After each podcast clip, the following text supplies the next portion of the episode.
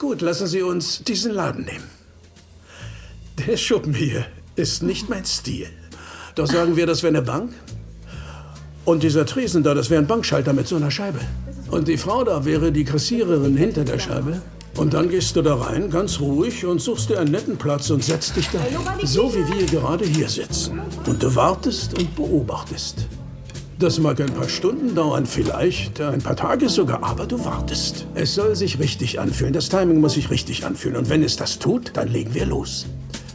Du gehst auf sie zu, du siehst ihr in die Augen und sagst, Ma'am, das hier ist ein Überfall.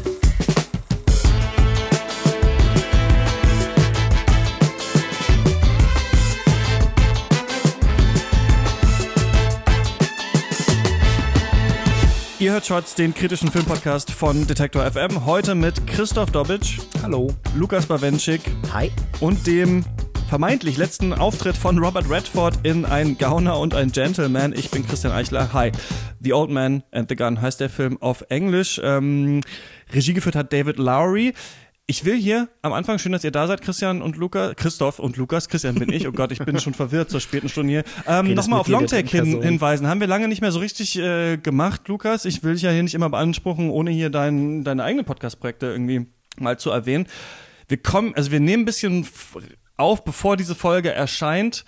Aber ähm, was, sagt doch noch mal einmal ganz kurz, was macht ihr da und was ist so geplant?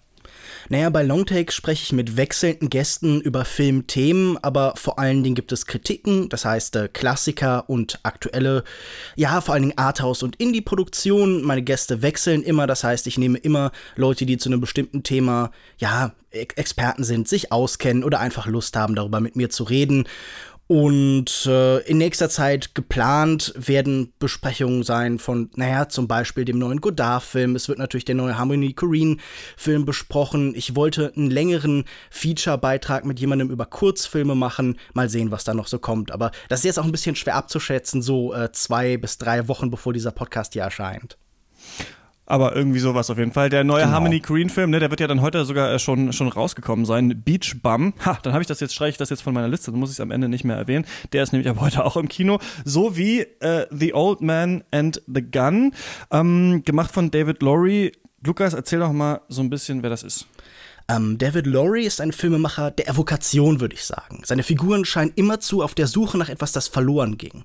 Liebesbeziehungen, Familien, vor allem aber ein nunmehr schwer greifbarer Zustand des Glücks, der immer in der Vergangenheit zu liegen scheint. Es sind Filme über den Tod, aber auch über das persönliche Vermächtnis, das noch während des Lebens zu wirken beginnt. In der Regel spielen sie in idealisierten Südstaaten, die sich zeitlich nie so ganz verorten lassen.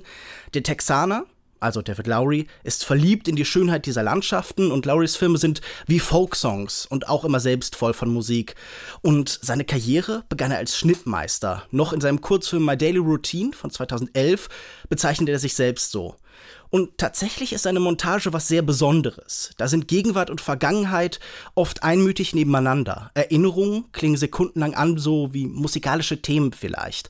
Ein Bilderfluss, der sich stets aufs Neue gabelt, nur um doch immer wieder zusammenzukommen und aus sich selbst zu speisen. Das merkt man in seinem Spielfilmdebüt Ain't Them Body Saints, äh, seine eigene Version wahrscheinlich von Terrence Malicks Badlands.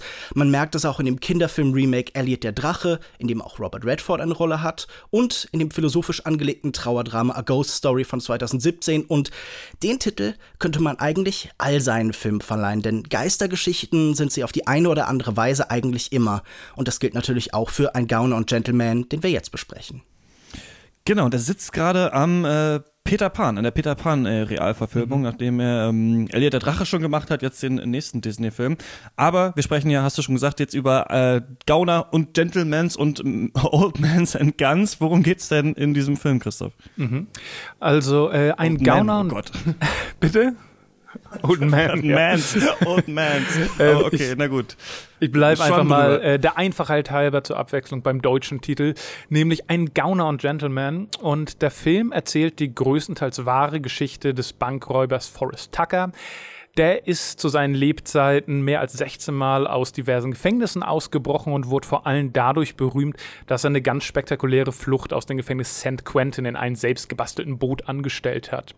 Der Film spielt im Jahr 1981 und beginnt damit, dass der mittlerweile stark in die Jahre kommende Tucker mit seiner Gang, gespielt von Danny Glover und Tom Waits, wieder Banken ausraubt.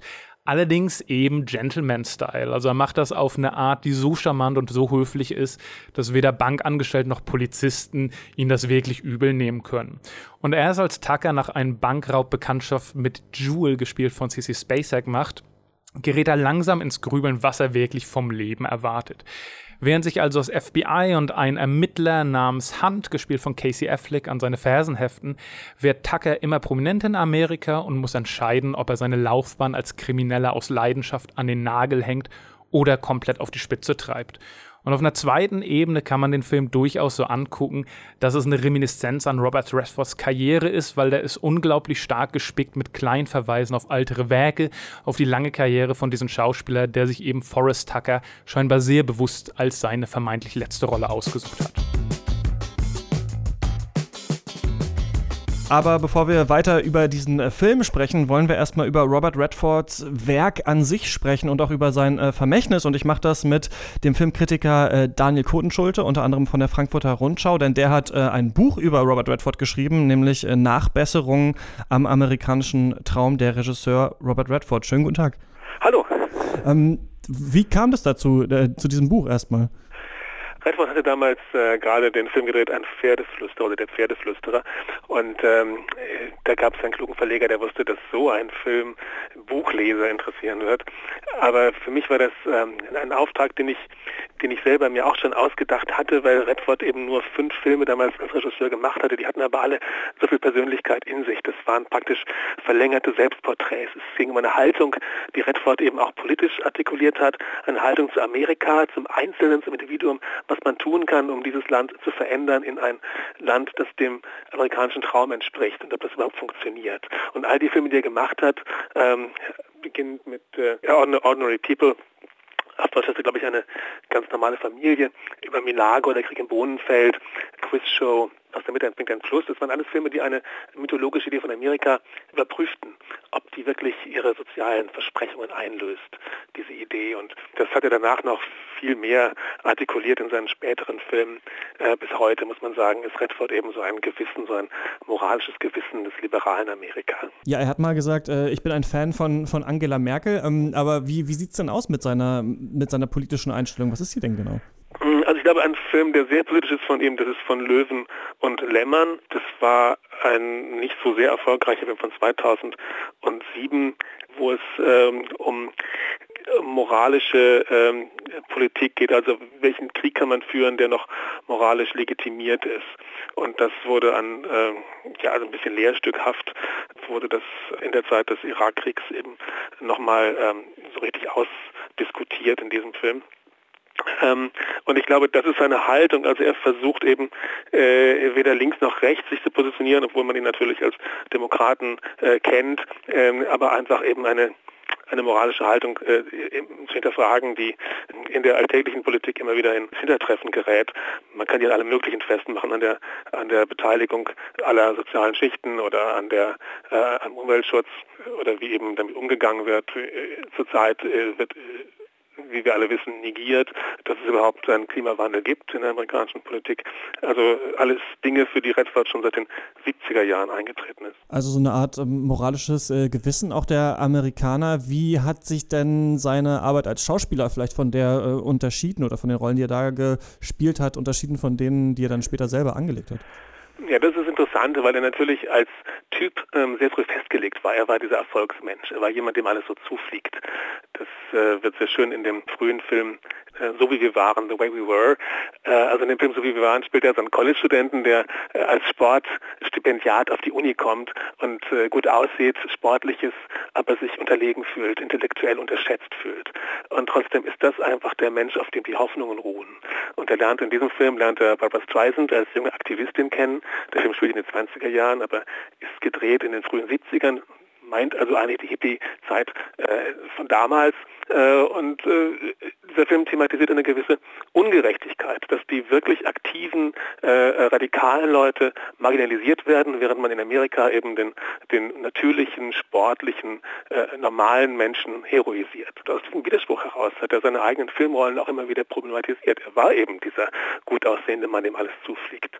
Und äh, von dieser Position heraus hat er dann eben versucht zu argumentieren, was wäre mit einem Politiker, der einfach nur gut aussieht. Da hat er einen Film gedreht, Bill McKay, der Kandidat.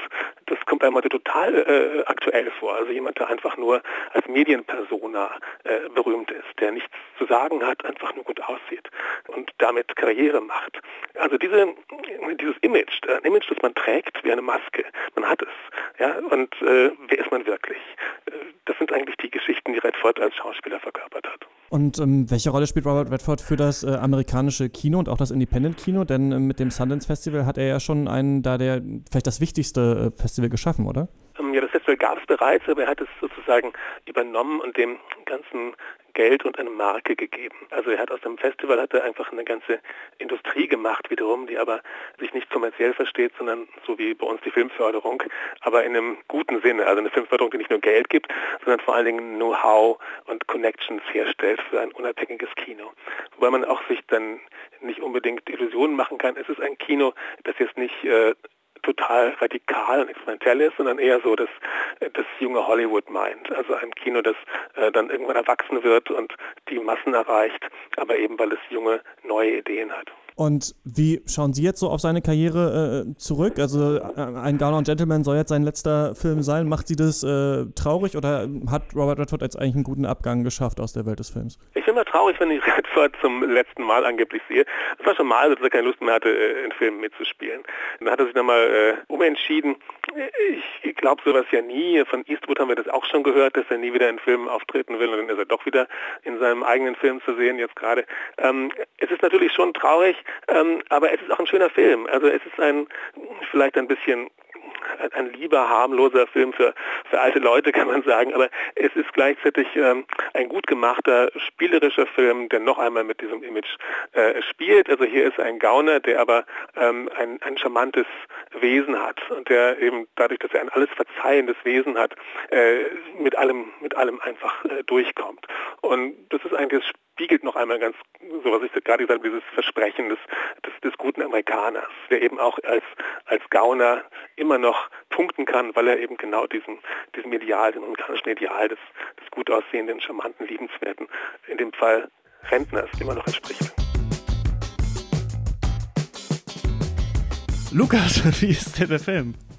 Naja, es gibt Licht und Schatten. Also ich glaube, Robert Redford hat für seinen vielleicht letzten Film schon den richtigen Regisseur genommen. Denn die Filme von David Lowry haben ja allgemein etwas sehr Nostalgisches und auch irgendwie Wehmütiges. Sie wirken hier in diesem Fall auch extrem wie so Throwbacks. Man geht in die Vergangenheit, man nimmt eine 16mm Kamera, äh, macht dieses alte Breitbildformat und man versucht so ein bisschen 70er Jahre Nostalgie, New Hollywood Charme hier auf die Leinwand zu bringen mit ihm. Und das finde ich eigentlich in Teilen auch ganz sympathisch aber vor allen Dingen eben in den Teilen mit Robert Redford, der eine kleine Liebesgeschichte bekommt und die ist wirklich wunderschön gespielt und hat auch was sehr Menschliches, was sehr Charmantes. Diesen anderen Plot mit Casey Affleck, der gefällt mir allerdings nicht so besonders. Affleck ist hier äh, wie in vielen Rollen ein bisschen zu vernuschelt und murmelig und umgeben von so einer merkwürdig perfekten schwarze Familie, schwarzen Familie und diese Obsession, die er entwickelt, die wird überhaupt nicht vermittelt, die wird überhaupt nicht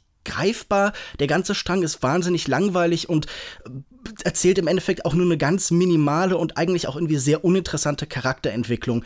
Äh, man sollte sich diesen Film für Robert Redford, für diese Wiederbegegnung mit einer Ikone, die hier auch ikonisch inszeniert wird, die ja auch alt sein darf tatsächlich und nicht wie irgendwelche Superhelden hier äh, künstlich jung gemacht wird. Diese Wiederbegegnung darf man auf jeden Fall, äh, auf die darf man sich freuen. Alles andere ist vielleicht so ein bisschen äh, uninteressant.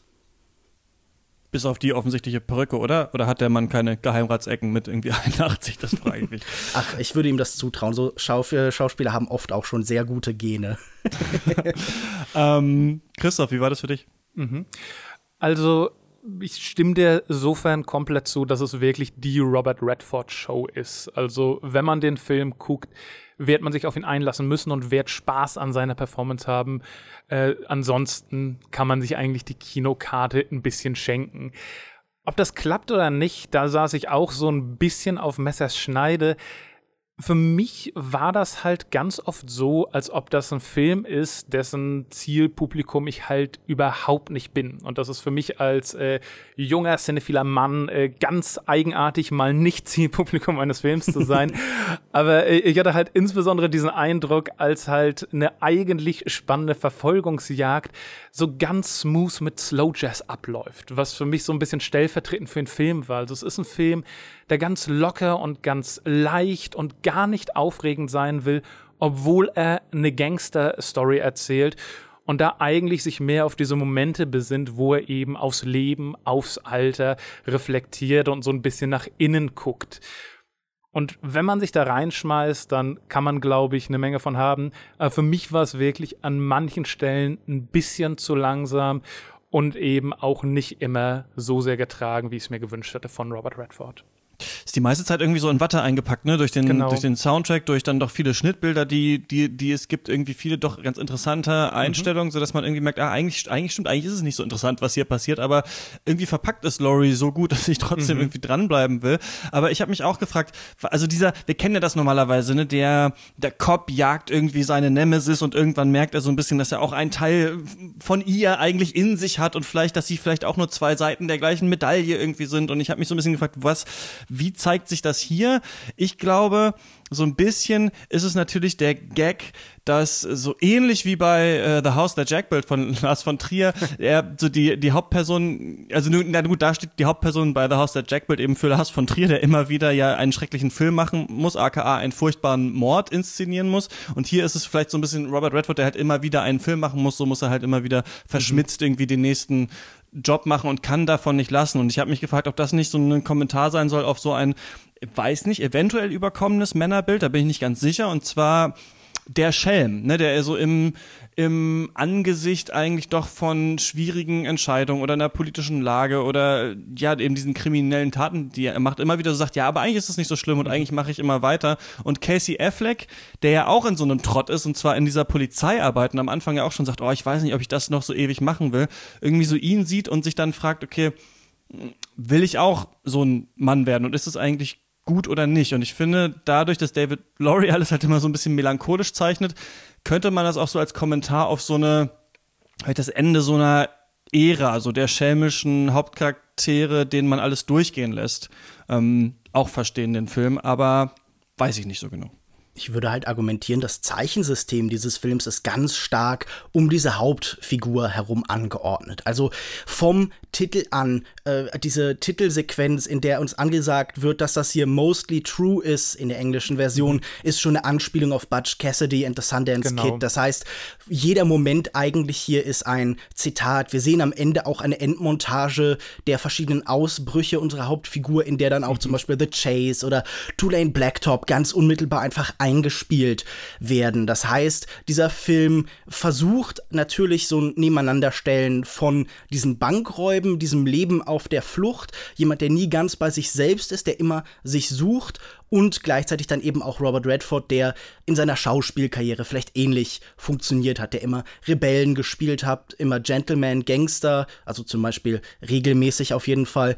Und das wird hier so ein bisschen gleichgestellt und das ist dann vielleicht in der Hinsicht auch, ja, eine Auseinandersetzung natürlich mit diesem Männlichkeitsbild. Allgemein kann man ja sagen, genau wie der Actionfilm in den letzten Jahren vergreist ist, weil keine neuen Ikonen nachkommen in Teilen, sondern man sich dann immer noch mit Arnold Schwarzenegger und Sylvester Stallone Person äh, beschäftigen muss, vielleicht in dieser Mark Fisher Capitalist Realism Welt, in der eigentlich alles nur noch ewige Wiederkehr ist, vergreist jetzt eben dann auch der Heist-Film. Wir hatten zuletzt so Sachen wie Going Out in Style, in, im April läuft auch noch ein letzter Job mit äh, Michael Caine an und dann haben wir dann eben auch hier äh, The Old Man and the Gun, ein Gauner und ein Gentleman, der auch vielleicht in dieses Bild von ewiger Wiederkehr, von Vergreisung des Heist-Films passt. Ja, also ich bin auch der Meinung, dass man die Anspielung auf Robert Redford oder die Allegorien auf Robert Redfords Karriere, die sind halt so dick, dass sie schon fast kein Subtext mehr sind, sondern mhm. Text. Also ganz viel, was er, Christian, wie du auch eben angesprochen hast, übers Bankenausrauben sagt. Also man muss immer tun, was man will und irgendwann ist man gut darin und dann äh, kann man nicht aufhören, auch wenn es irgendwie eigentlich nichts einbringt. Man muss irgendwie das innere Kind erhalten und eben auch, es gibt ja zwei Montageszenen, in denen einmal also seine Ausbrüche, aber auch so sein Leben gezeigt wird mit alten Robert Redford-Bildern, äh, wo man sehr nostalgisch wird und ganz viele Momente, die auch wirklich so inszeniert sind, im Sinne von hier ist Robert Redford und seine Karriere Revue passieren. Wo ich das eher gesehen habe, also rein äh, thematisch und genre-technisch und deswegen halt auch das Gefühl hatte, dass ich nicht ganz das Zielpublikum bin, es gibt halt einmal wirklich dieses Genre der alten Haudegen, die nochmal zeigen, was sie drauf haben. Also wer genau das, was du eben genannt hast, Lukas und solche Sachen wie Las Vegas, Space Cowboys und so weiter und so fort, mhm. wo du mhm. einfach eine Riege. Alle von, Filme von Clint Eastwood. Genau, alle Filme von Clint Eastwood quasi, ähm, wo du einfach so eine Riege älterner, aber äh, integrer Darsteller nimmst und die nochmal zeigen, dass sie es in sich haben. Und die andere Idee, die an dieses Männlichkeitsbild anknüpft, wäre halt für mich wirklich, äh, dass halt die amerikanische Kultur viel mehr als die europäische halt diese Gangstermythen liebt. Also von eben Redfords äh, Sundance Kid angefangen im Wilden Westen über sowas wie Bonnie and Clyde. Also diese Idee des Gangsters, den man eigentlich total gern hat und glorifiziert, der ist, glaube ich, ein Teil auch der amerikanischen Kultur und auch darauf spielt der Film ab und zu an, wenn da halt solche Geschichten sind wie ja, es gab immer die Stories über meinen Vater und er hat dies und das und jenes gemacht, aber irgendwie war er immer so dieser äh, coole Held in der Ferne, egal was er war. Und das sind halt so Aspekte, also eben dieses Alter, aber halt auch die Tradition des American Gangsters, die hier durch Redford im Spiegel seiner Karriere verkörpert werden. Ist halt die Frage, ob das eben generell passt, ob das für den europäischen Kinozuschauer unterhaltsam oder eben eher Kopfarbeit ist. Ja. Ich würde übrigens sagen, ein wichtiger Genreaspekt ist definitiv noch der Western. Also wir haben hier ja. auch eine Anspielung an der schwarze Falke, an The Searchers, wenn wir aus dem Haus gehen und äh, vom schwarzen Hausinneren so durch diese hell erleuchtete Tür in die Wildheit treten aus der Zivilisation. Das typische Bild des Westerns, wahrscheinlich das ikonischste. Und natürlich hat auch die Art, wie hier Landschaften gefilmt werden, etwas vom Spätwestern und ja, da wird ja auch ein Männlichkeitsbild verhandelt. Wir fangen an bei, ja, John Wayne als junger Mann und enden halt mit diesen ganzen verkommenen, bösartigen Monstern, wie zum Beispiel in Der Schwarze Falke. Was ein bisschen schade ist, weil eigentlich war das, was hier jetzt über Männlichkeit erzählt wird, schon in den 50ern und 60ern abgeschlossen. Das ist ja eigentlich nur noch eine Wiederholung. Genau, und es gibt halt auch am Ende gerade ein ganz starkes Bild, was ich jetzt nicht beschreiben werde, aber äh, was ihr sicherlich noch vor Augen habt, was halt eine komplette Western-Reminiszenz ist, quasi. Äh, das, das letzte Hurra von Robert Redford, was halt wirklich äh, sehr genretypisch inszeniert ist.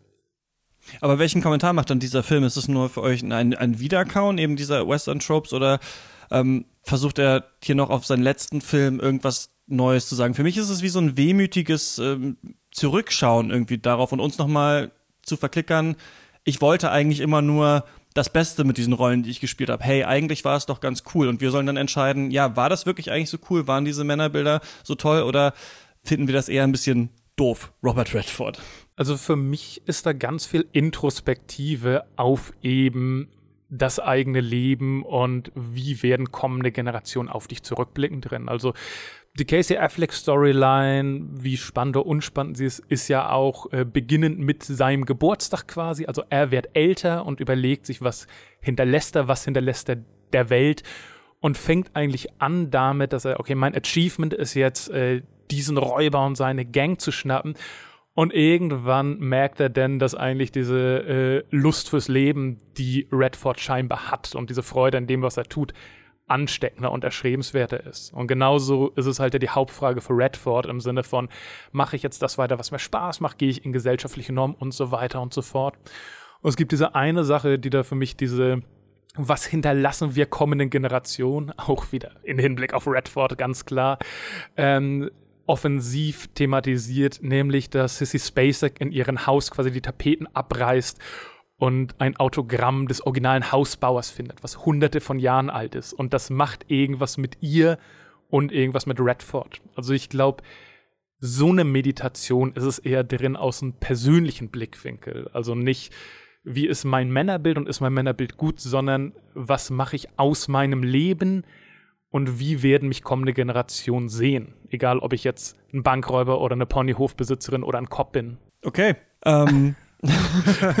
Mich würde noch interessieren, ähm, und das können wir mit der letzten Frage äh, verbinden. Lukas, denkst du, man sollte diesen Film gesehen haben? Wie findest du das, wenn sich so Stars noch mal so ein letztes Denkmal setzen, das nochmal so ein Riff ist auf äh, alte Filme, nochmal tatsächlich auch Filmszenen davon verarbeitet und sich so damit verabschieden. Eigentlich ja ganz smooth Idee. Ach, es gibt durchaus unsympathischere Varianten davon als diese hier. Robert Redford spielt hier wirklich schön. Die Beziehung, die sich zu Jewel, zu Sissy Spacek entwickelt, ist auch sehr charmant aufgebaut. Und ich verstehe, dass das hier nicht der aufregendste Film ist. Ich verstehe, dass das hier kein Film ist, den man äh, unbedingt sehen muss, für den man jetzt sofort ins Kino rennen muss. Aber für so einen äh, ruhigen Samstagnachmittag oder Sonntagnachmittag, für so eine Matinee-Vorführung vielleicht, oder wenn einem wirklich so was Wehmütiges, Nostalgisches greift, äh, dann kann man sich das hier schon antun. Da gibt es schlimmere Sedativa des, der, Nostalgie, mit denen man sich betäuben kann. Das hier ist kein aufregender Film. Ich würde ihn äh, jetzt nicht äh, begeistert irgendwie den Leuten ans Herz legen, aber er ist schon nett. Auch Danny Glover und Tom Waits äh, mit netten Geschichten. Das Geschichtenerzählen ist immer ein ganz wichtiges Element bei David Lowry. Äh, haben interessante und nett gemachte Rollen. Ich habe mich gefreut, Elizabeth Moss zu sehen, die ich eigentlich immer mag. Und äh, ja, also so einen ganz milden, leicht nach oben reichenden Daumen, so auf dem Level äh, von, ja, Robert Redfords körperlicher Kraft in seinen 70ern vielleicht, das kann man schon an, äh, sich angucken. Und es ist vielleicht ein sympathischerer äh, letzter Film, als es dann All is Lost, diese wirkliche Fantasie von Härte und Männlichkeit, von Stoik, von dem Strong Silent Type, die er davor eben gedreht hat. Also da es, gibt es schlimmere Abgänge. Also auch ich hatte das Gefühl, dass das erstmal ein guter und vernünftiger und auch respektvoller Abschied ist. Und mir hat der Film eben viel mehr Spaß gemacht, als ich ihn als Robert Redford-Film geguckt habe, bevor ich angefangen habe, ihn eben als Thriller ernst zu nehmen. Für mich ist es tatsächlich auch eine ganz leichte Empfehlung, weil ich glaube, sobald man mit irgendwas von diesem Konzept was anfangen kann, also eben mit diesen charmanten Haudegen der alten Schule, mit Robert Redford, dann hat man eben einen guten Filmnachmittag.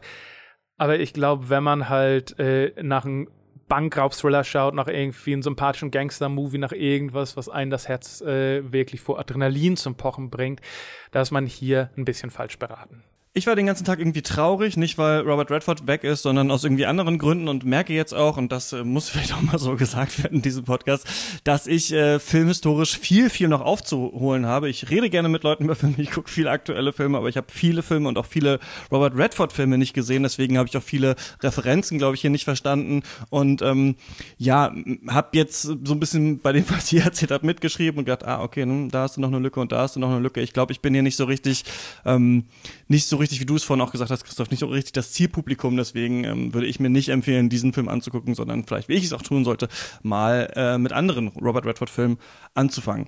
Außerdem in äh, dieser Woche noch in den äh, deutschen Kinos, beziehungsweise ab heute. Beachbum haben wir vorhin schon gesagt mit Harmony Korine. Mist, jetzt habe ich es wiederholt. Ich wollte es mir noch von der Liste runterstreichen. Äh, Dumbo von Tim Burton, der erste, glaube ich, von den drei Disney ähm, Live-Action-Remakes, okay, nee, König der Löwen ist nicht mit echten Löwen gedreht, sondern das ist CGI, aber die in diesem Jahr äh, kommen, ähm, gespannt wie der ist. Und dann äh, auch noch Robert Zemeckis meldet sich zurück mit Willkommen in Marvin, also falls euch das interessieren könnte, dann äh, könnt ihr auch diese Filme schauen.